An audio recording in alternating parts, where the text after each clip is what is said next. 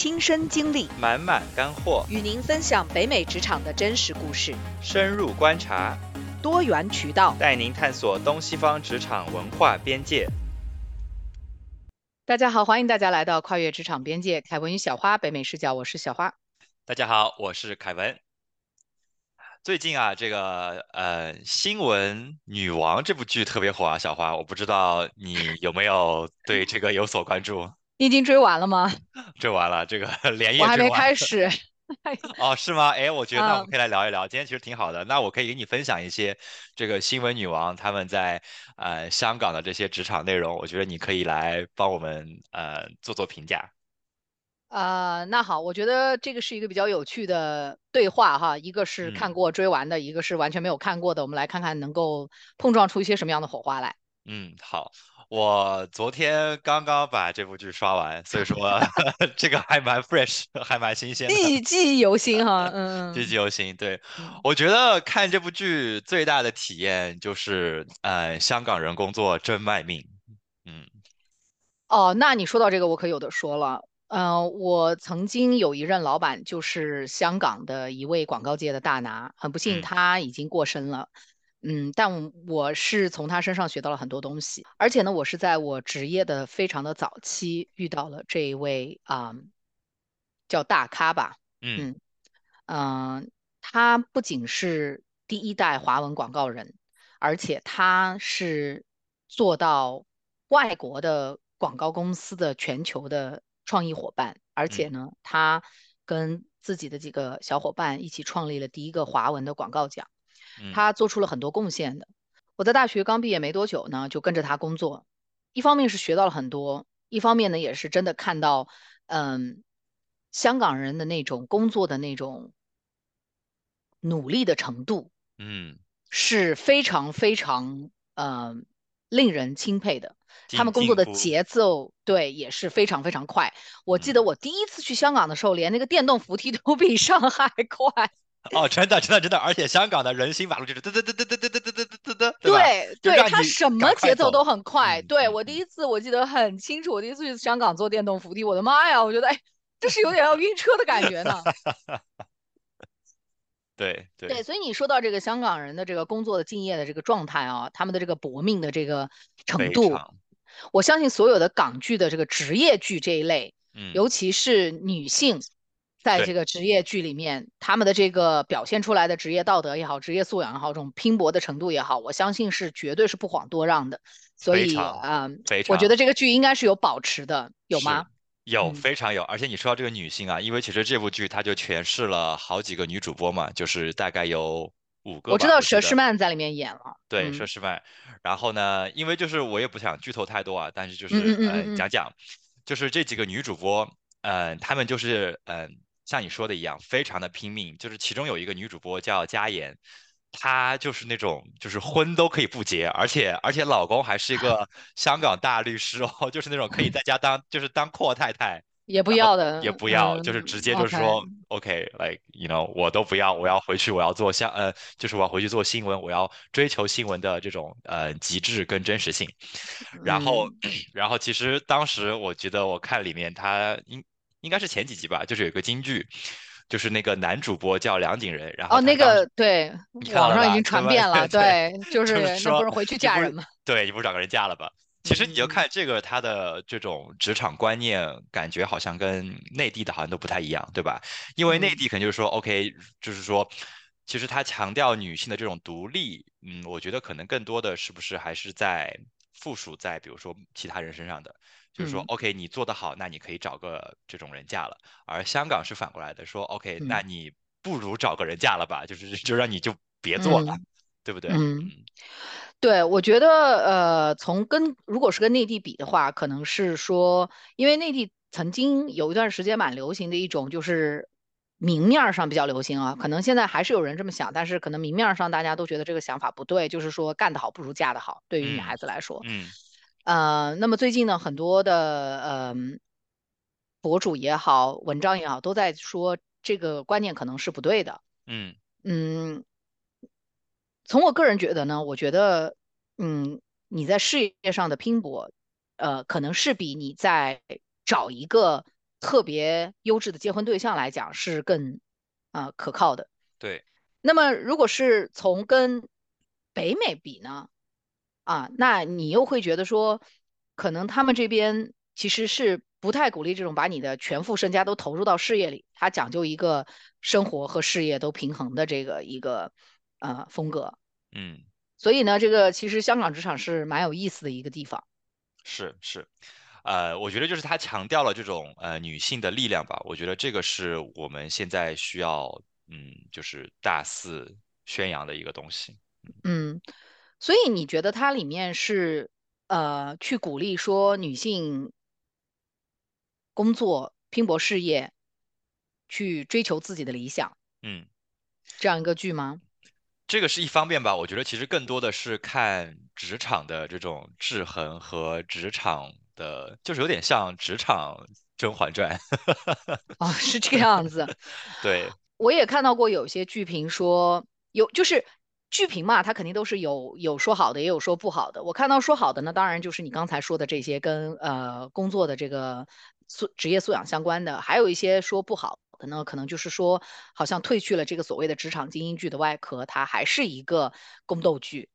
哎，这个是。是我看到的一种剧评。是，我觉得，呃，但其实它里面这种权力的这种争斗和呃老板对这种权力的制衡，其实看着还挺爽的。就是，嗯但是呢，就是你作为一个打工人，你又同时觉得有点呃些许的心酸，因为他讲的很多东西都非常的真实。比如说，哦，对，比如说里面的这个呃大女主，就是嗯，呃王慧欣，对 man Man 姐，Man 姐 Man 姐。对，她就是非常典型的，就是有能力，然后他也同时是这个电视台的一个台柱，但是呢，他的职场的发展，呃就是他的职场的发展其实并不是那么的顺利，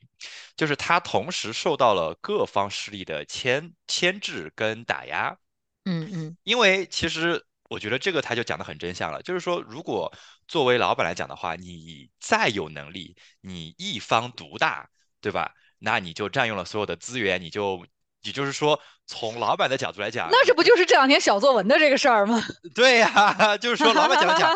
就是你这个一个人强大了，那其他的这个东西就不平衡了。所以说，老板他一定会想让，就是就是想法子把其他的势力给拉扯进来，然后让你们自己斗，然后老板就坐山观虎斗，嗯，对对对对我觉得作为上位者来讲，制衡可能是不可避免的一个策略，对，因为，嗯，在我观察了很多公司，然后读了很多故事以后，我觉得这个制衡可能是你不可避免要去走向的一个方向。嗯我们当然希望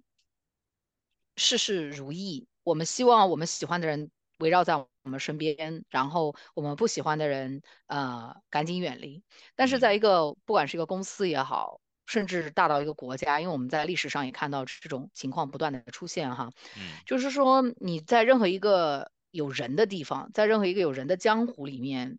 呃，制衡这个东西其实是对于上位者来讲是很难避免的。嗯。因为首先，呃，我觉得从最原始、最根本的角度来讲，嗯，制衡的出现，第一，它是因为两方、三方，或者是十几、二十八方，他们都有他们的长处。嗯。一个一个公司也好，一个一个组织也好，它要发展，它需要用到这十几、二十八方的呃哎，你说的非常。对，对对，就是说他嗯，老板来讲的话，他其实需要各种各就是各种不一样的人才，就是说你他有这种呃，比如说会讲话的，他有这种会做事儿的，然后他有会管理的，对吧？其实老板他需，要各种不一样的人才，这个其实。在这个剧里面也体现了，就是这个剧的幕后大佬，可能就是当就是当年 TVB 的这种，就是你知道，就是呃邵逸夫他们家族的，嗯对这个这个的呃原型，然后就是它嗯里面就是这个角色叫方太，然后他就是这样的，他就说，就是我记得当时有一集就是特别的带劲儿，就是他当时带 Mandy 去买包，然后他就。对，就是他就用包把这个职场的这个人就都比喻了，哇，这个太牛逼！我当时看完哦，说，哇，那我要去看一下。这个太厉害了。当时我觉得就是很带劲儿，就是说，呃。因为这部剧的就是 Mandy 的老板，就是说他是这个台的叫呃节目总监，这个男的呢，就是那种呃没有什么能力，但是呢，你又不知道他是怎么坐上这个位置的，但是他就坐上这个位置了，而且还做了很多年。然后呢，就是呃，就是有这种肯定有过人之处嘛，肯定有过人之处。但是呢，他是非常典型的，就是如果是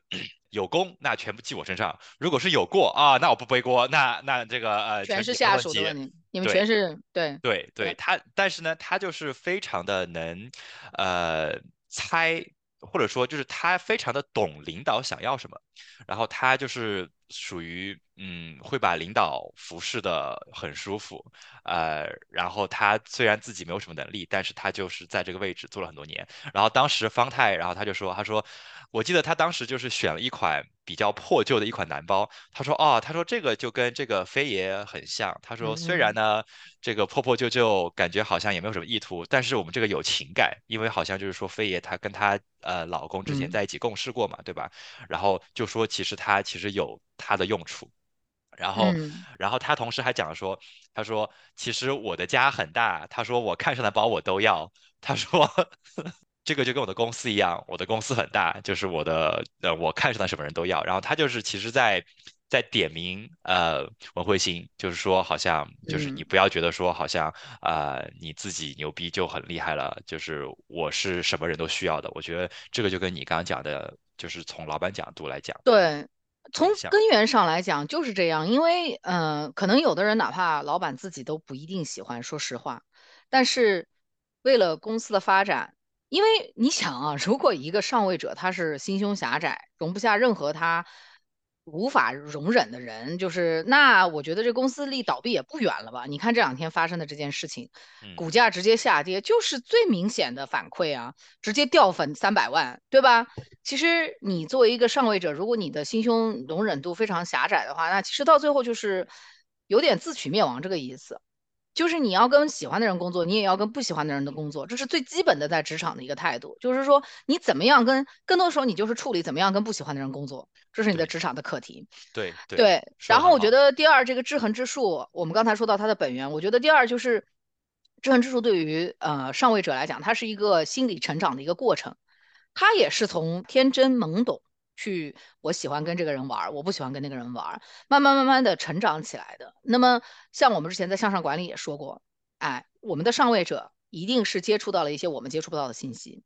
他一定是有一些我们不无法去了解的内幕。对，那这个时候有一些人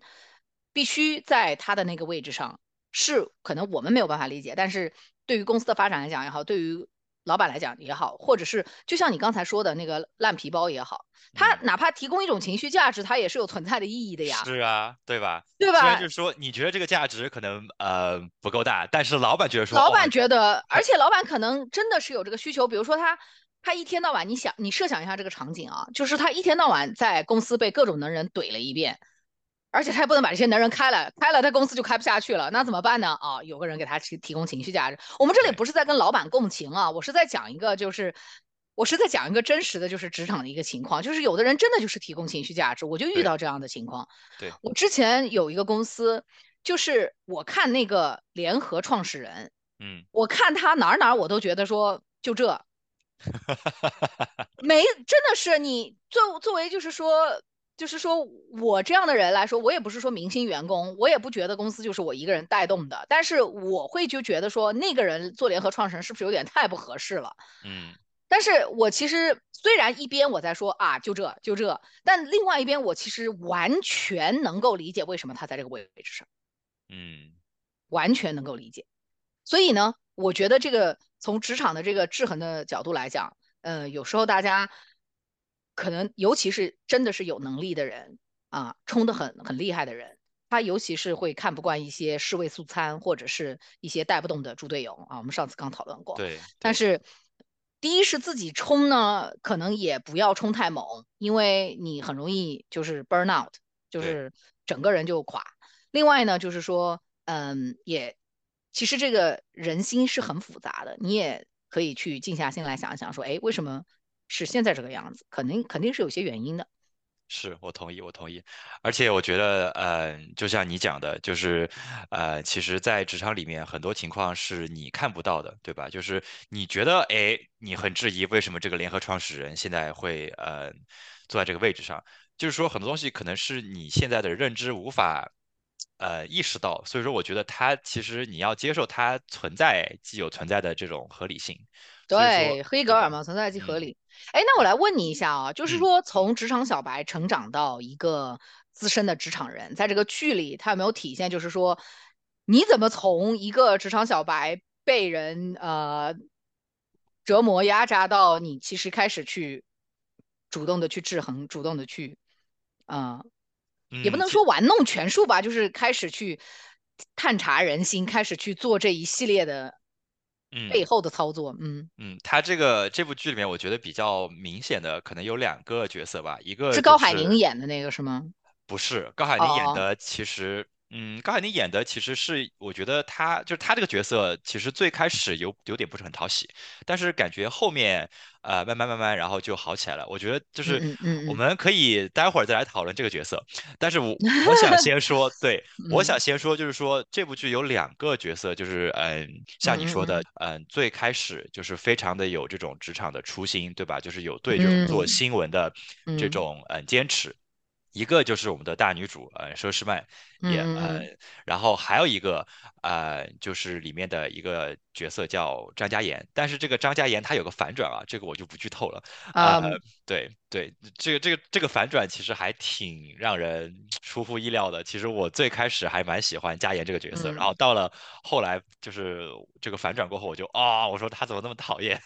啊，对，他们就是慢慢慢慢一步成长，然后其实他们我觉得成长的这种，呃，我觉得秘密武器吧，都是就是需要做一个这种让人眼前一亮的这个 project 或者一个 case，就是说来嗯奠定你在呃这个公司的地位。所以说，其实我觉得很多人就是普罗大众，呃，在公司发展。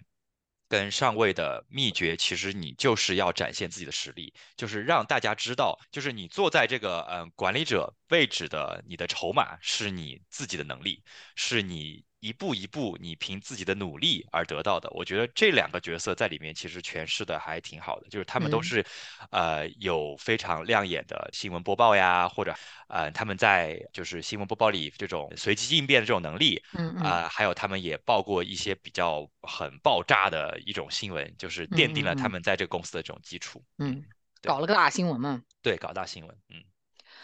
嗯，其实就这部剧来讲，我其实知道这部剧发布了，嗯我个人其实感触最深的，嗯，你一定想不到，嗯，嗯，是新闻这件事情，因嗯，为我本？科，因为我哦，本对，这不科是你的专业吗？对对，因为我们本科是学新闻的，嗯所以我对这个很有感触，而嗯且尤其是前段时间也有争议很大嘛，一位高考的辅导的导师他说，给孩子报新闻犹如给孩子就是推的推上了一条死胡同。包括现在，因为我们大家也注意到大环境哈，就是说自媒体如此的发达，对，很多时候你，呃，首先大家吸收新闻的方式已经不一样了，是，大家都是看一些即时的、碎片化的社交媒体上抛出来的东西，你可能新闻还没有踩到你这边，哎，社交媒体已经发布了，对对吧？小红书已经发布了，或者微博上已经有了，或者像在这边 X，就是以前的 Twitter 已经有了，对，所以在这种大环境下，你这个新闻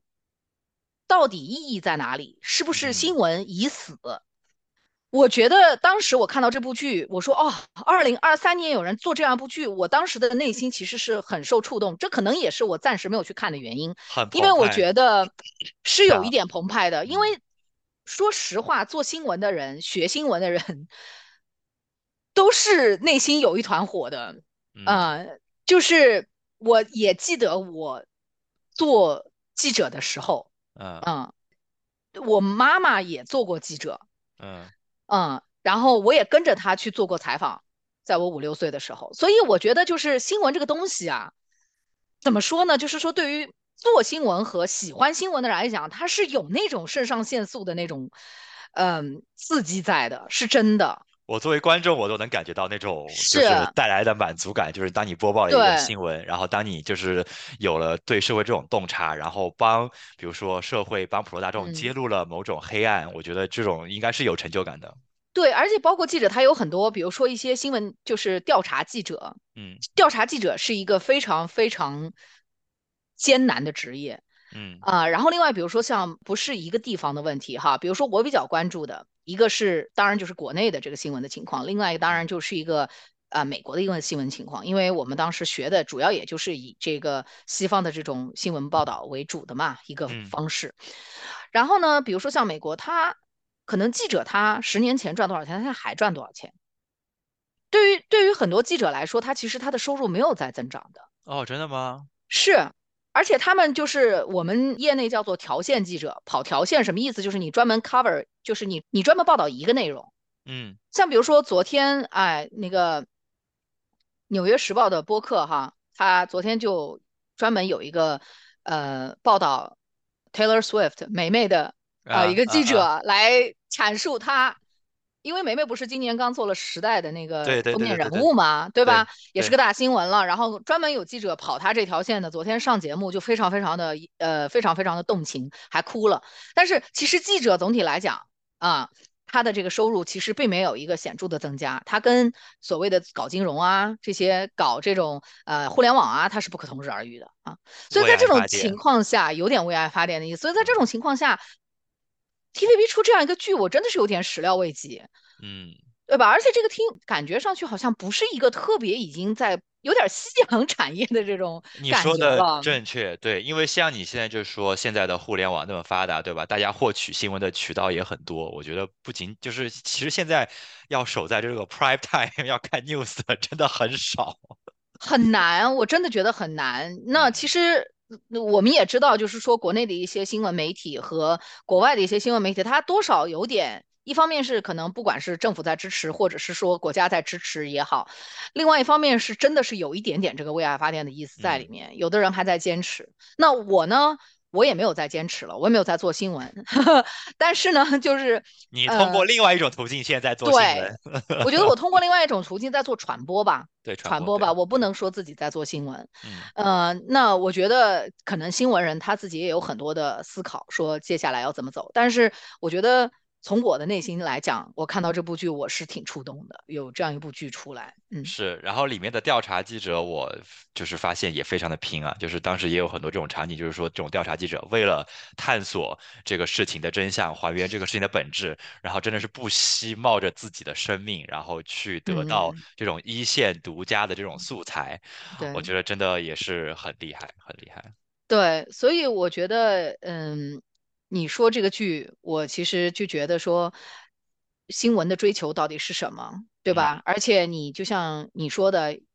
有一些是本身的新闻的追求，有一些是你怎么样通过发声啊，来去改变现状，然后嗯，有一些是你公司内部还面临着很多的呃问题，对。所以我觉得，哎，想想可能这部剧也是挺刺激的吧。真的非常刺激，我觉得就是嗯后劲儿还挺足的，就是我觉得它里面让你呃，就是能深度去剖析，让你深度回想的观点跟这个角度啊，然后地方，我觉得还真的挺多的，嗯，真挺多的。就比如说，我觉得像就是这个可能就有点带这种呃娱乐化了啊，就是嗯嗯呃。Manzi 有一个小奶狗，呃，嗯然后呢。但是他在剧里面就是他从来不会让小奶狗过夜，呃，就哦，对对对，我有看过一个那个动图，对吧？对，就是他，我觉得他这个底线跟原则就坚持的非常的好，就是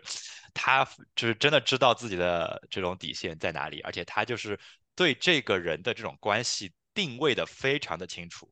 所以说这种就是我觉得做大事，然后当领导的，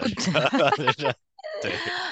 呃，你这么说我就想起我们当年对于我个人作为女性成长当中一部很重要的剧啊，《欲望都市》，啊，欲望都市我就想起 Samantha，嗯，啊啊，也是，嗯，连续几个月每每周末约会不同的人，就坚决不重复约会。对，我觉得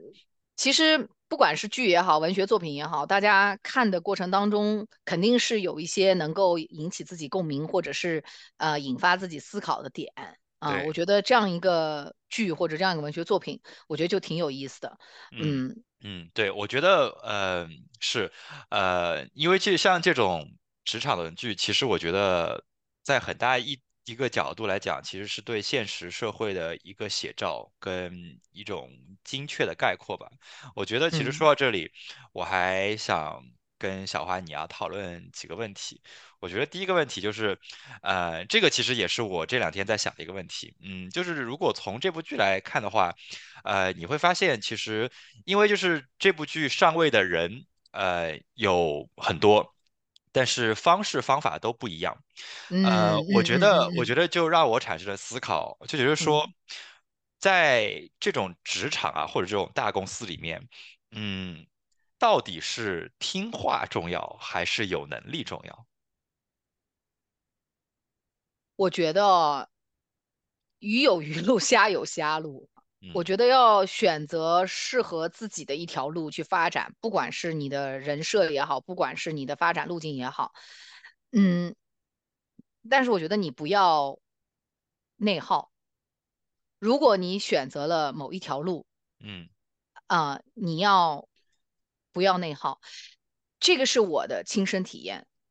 嗯但是你在比如说你在一个公司里面做权力争斗的，OK，就是有竞争其实是好的，就像 Man 姐说的吧，对吧？其实有竞争卷起来。好的，对，卷起来是很好的，就是会呃让你被动的呃向前。但嗯。是其那就是在什么一种情况下，就是你要在就是竞争到什么情况下，你就会变成这种权力的争斗，你就变成过度内耗。其实，在这部剧里面，到后来就是一个内耗。那你觉得这个的点或就是或者说它这个边界临界值在哪里？我觉得，嗯、任何的地方其实竞争都是存在的，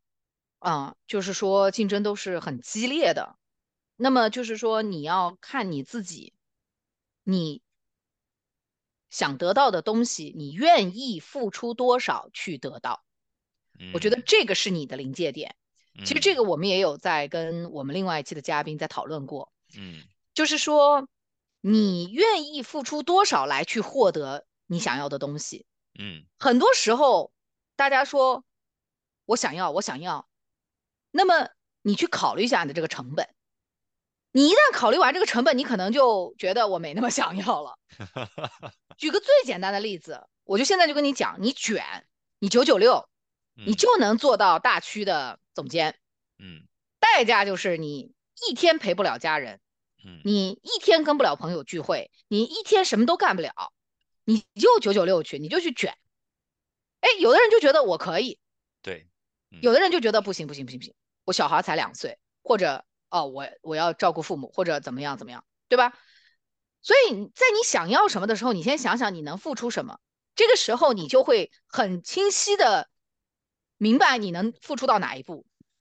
非常好，我跟你说这非常好，就是说你要在自己心中有一杆秤，就是让你自己心心里做一哎，个排序，什么对你来讲是最重要的，对吧？其实这个他，OK，你说这个点，他在这部剧里面他也有提到，就是其实，在 Mandy 上位之前，有一个 Mandy 的前辈叫华姐，这个华姐就是之，前对，就是之前这个 SNK 的台柱，然嗯后呢，这个华姐在 Mandy 上位过后，她就呃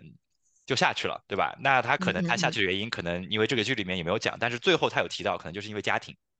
然后在这部剧发展的中间，这个华姐又杀回来了，呃，然后呢，就是被这个飞爷给请回来的。但是呢，杀回来过后，这个华姐在一两集过后又下线了。然后她下线的原因就是，当时这个 Manzi 呃知道她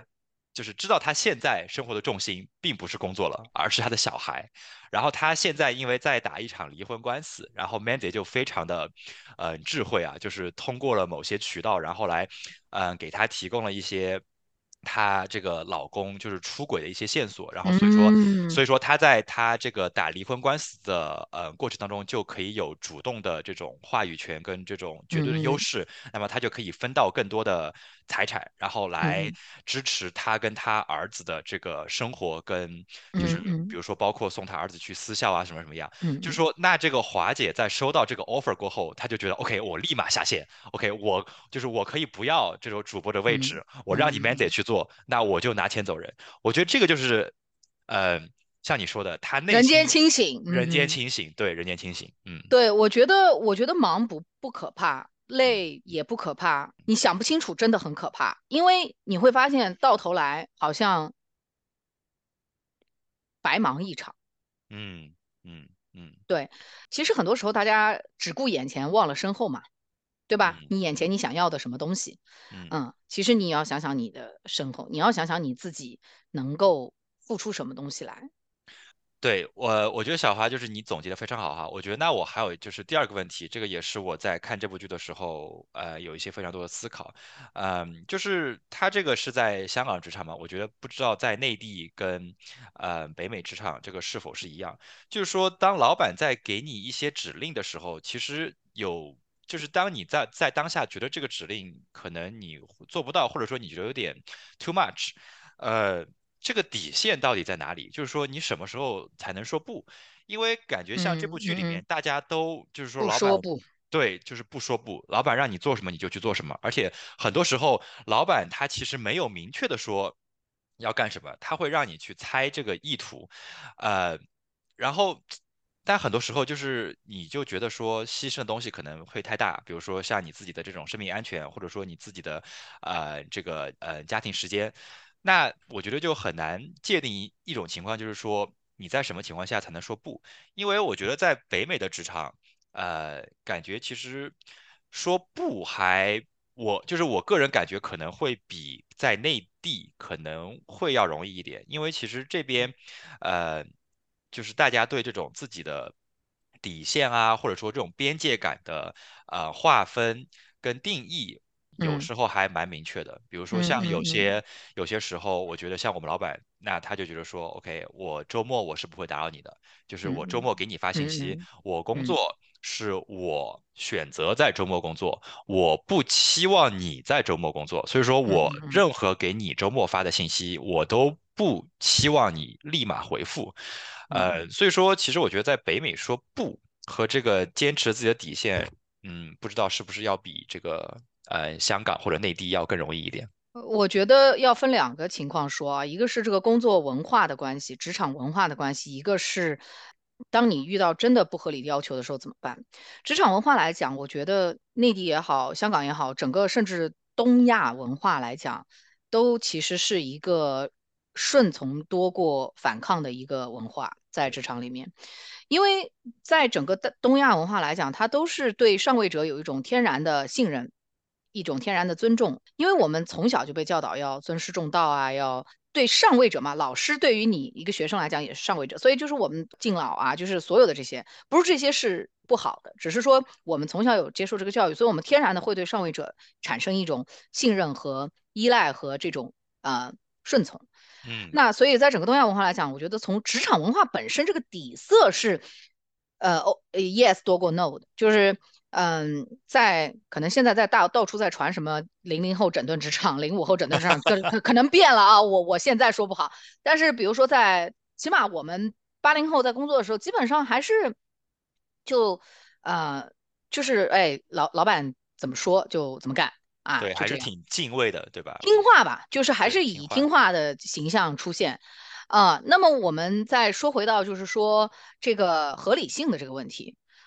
嗯合理性这个问题呢，不管是哪里，全世界都有不合理的要求。所以嗯呢，其实我也接触过我的小伙伴在北美，就是怎么去对不合理的要求说不。其实大家在这种时候，其实都是非常的犹豫和呃恐惧的。嗯你别看这边感觉上好像说，哦，你不应该在周末给我发消息啊，这个可能是 OK，就像你说的，大家文化里面已经呃普遍的接受了周末不要发消息，那这就算了。但是你在真正的工作当中，哎，日常工作当中，你其实是会一直收到非常不合理的要求。那嗯这个时候你怎么说不？然而很多人对于这种情况下，他感觉到说不还是非常的呃犹豫的，他还是觉得会不会不好，会不会大家觉得我呃呃不合作或者这那的，所以这个说不的这种恐惧犹豫其实是相通的嗯啊。所以我刚才讲了两层意思，一层是这个底色，那可能是东亚来讲比较顺从一点，然后北美来讲比较呃反抗一点，比较坚实一点。但是从这个不合理的这个呃情况来讲，大家都是一样的。那所以你，我觉得在职场中怎么说不，其实是一个第一是一个非常需要的事情，第二是一个非常有呃技巧的事情。嗯，它的必要性在于，如果你坚持不说不，那你就把自己烧干，蜡炬成灰泪始干，你就你就自己干吧，你就干到哪儿算哪儿吧。对这个，我觉得我还就是非常的有感触啊，就是或者说就是非常的同意你的说法，因为我觉得如果你在职场当中，你对自己的这种能力也好，或者说你对自己的这种呃下限吧，就是没有一种定义或者一种边界感的话，其实你很容易被被人这个嗯误解或者说利用吧，嗯，因为很多时候。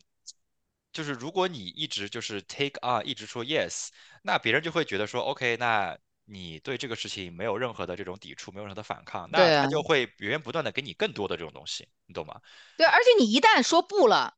人家觉得你不是个好人。对，所以说你要一开始，这是人性啊，这没有办法。对你一开始就要设立好边界感，我知道这很难，这真的很难。尤其是大家抬头不见低头见的同事，我们在这儿播客说的站着说话不腰疼，我们说的挺开心的。但是我们在工作当中都经历过那种纠结无比的需要说不的时刻。是。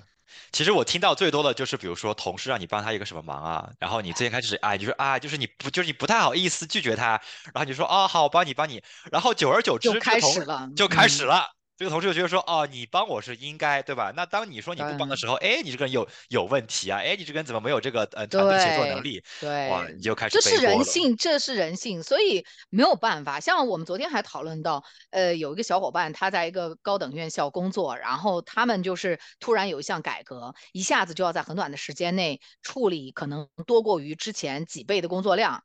然后他觉得就应该招人。然后可能另外的同事就觉得先看看再说，然后他就没有办法，他只能冲上去说跟老板报告需要招人了。嗯，所以就是这种东西你你没有办法，就是说你这个时候你如果说哦那我们先看看再说，你也你也顿了，那到时候干活的可就是你呀，就是你不招人，到时候你熬夜的就是你呀，你到底要不要熬夜呢？对吧？所以就是我觉得大家真的是，呃，有时候就是说大家要对事不对人，但是这个要坚定一点，要坚定一点。像我另外有一个前同事，我们前段时间还聊起来，他就是一方面呢，呃，资历也浅一点，年纪也小一点，但是呢，他又有很有能力，很聪明。然后呢，尤其是新人嘛，你一到职场，哎，我是一种学习的态度，很卑微哦，来了 就是对，大家都觉得我我给你活，我是在帮你，但是终于。然后终于有一秒钟，你就发现活都我干了，就是要炸了。所以他就是一直也是一个过程。他我们在一起还在一起共事的时候，他就无数次的跟我讨论过要怎么去设立边界感。然后现在都我们已经没有在一起工作了，我们聊起来，他还是会跟我讲这些事情。然后他自己的一些学习的分享，就是说怎么去设立这个明确的边界感。我觉得这种这种事情，大家一定要摸索出一个适合自己的方法。不管你是一个软钉子也好，不管你是一个发疯打工人也好，你把你自己的这个边界感一定要摸清楚，而且。要设立清楚，否则就是到最后活也干不完，人也不开心，同事也觉得你有点毛病，还要背锅。是，对对是，对，我觉得你这个说的非常好啊。行，那我觉得我们今天就呃浅显的点到为止吧。我觉得从我们这个最近大火的这个热播剧，对热播剧，然后来总结呃一些这种职场的，或者我们分享一些职场的这种经验，呃。然后一些见解，然后同时呢，我们也抛砖引玉，也非常期待我们的听众朋友在留言区给我们留言，然后分享一下你对这部剧的看法和你在这部剧当中你学到了什么，或者你不喜欢哪个角色。对我觉得都希望听众朋友们给我们留言。对我也希望大家可以分享给我们你们喜欢的职场剧。嗯，是的。好，那我们今天的节目就先到这里。呃，再次感谢小花，呃，对这个。这部职场剧的点评跟分享，没有没有没看过没看过，就是呃本着本着凯文提供的一些素材，我们来聊一聊。嗯，行，那你赶快把这部剧追完，说不定我们还可以给观众朋友来个二点零。嗯，没问题。好了，好，那今天节目就先到这里。听众朋友可以每周三通过搜索“跨越职场边界”，凯文与小花北美视角，在小宇宙、Apple Podcast、Spotify 来收听我们的节目。那我们就下周三不见不散。下周三再见啦，拜拜，拜拜。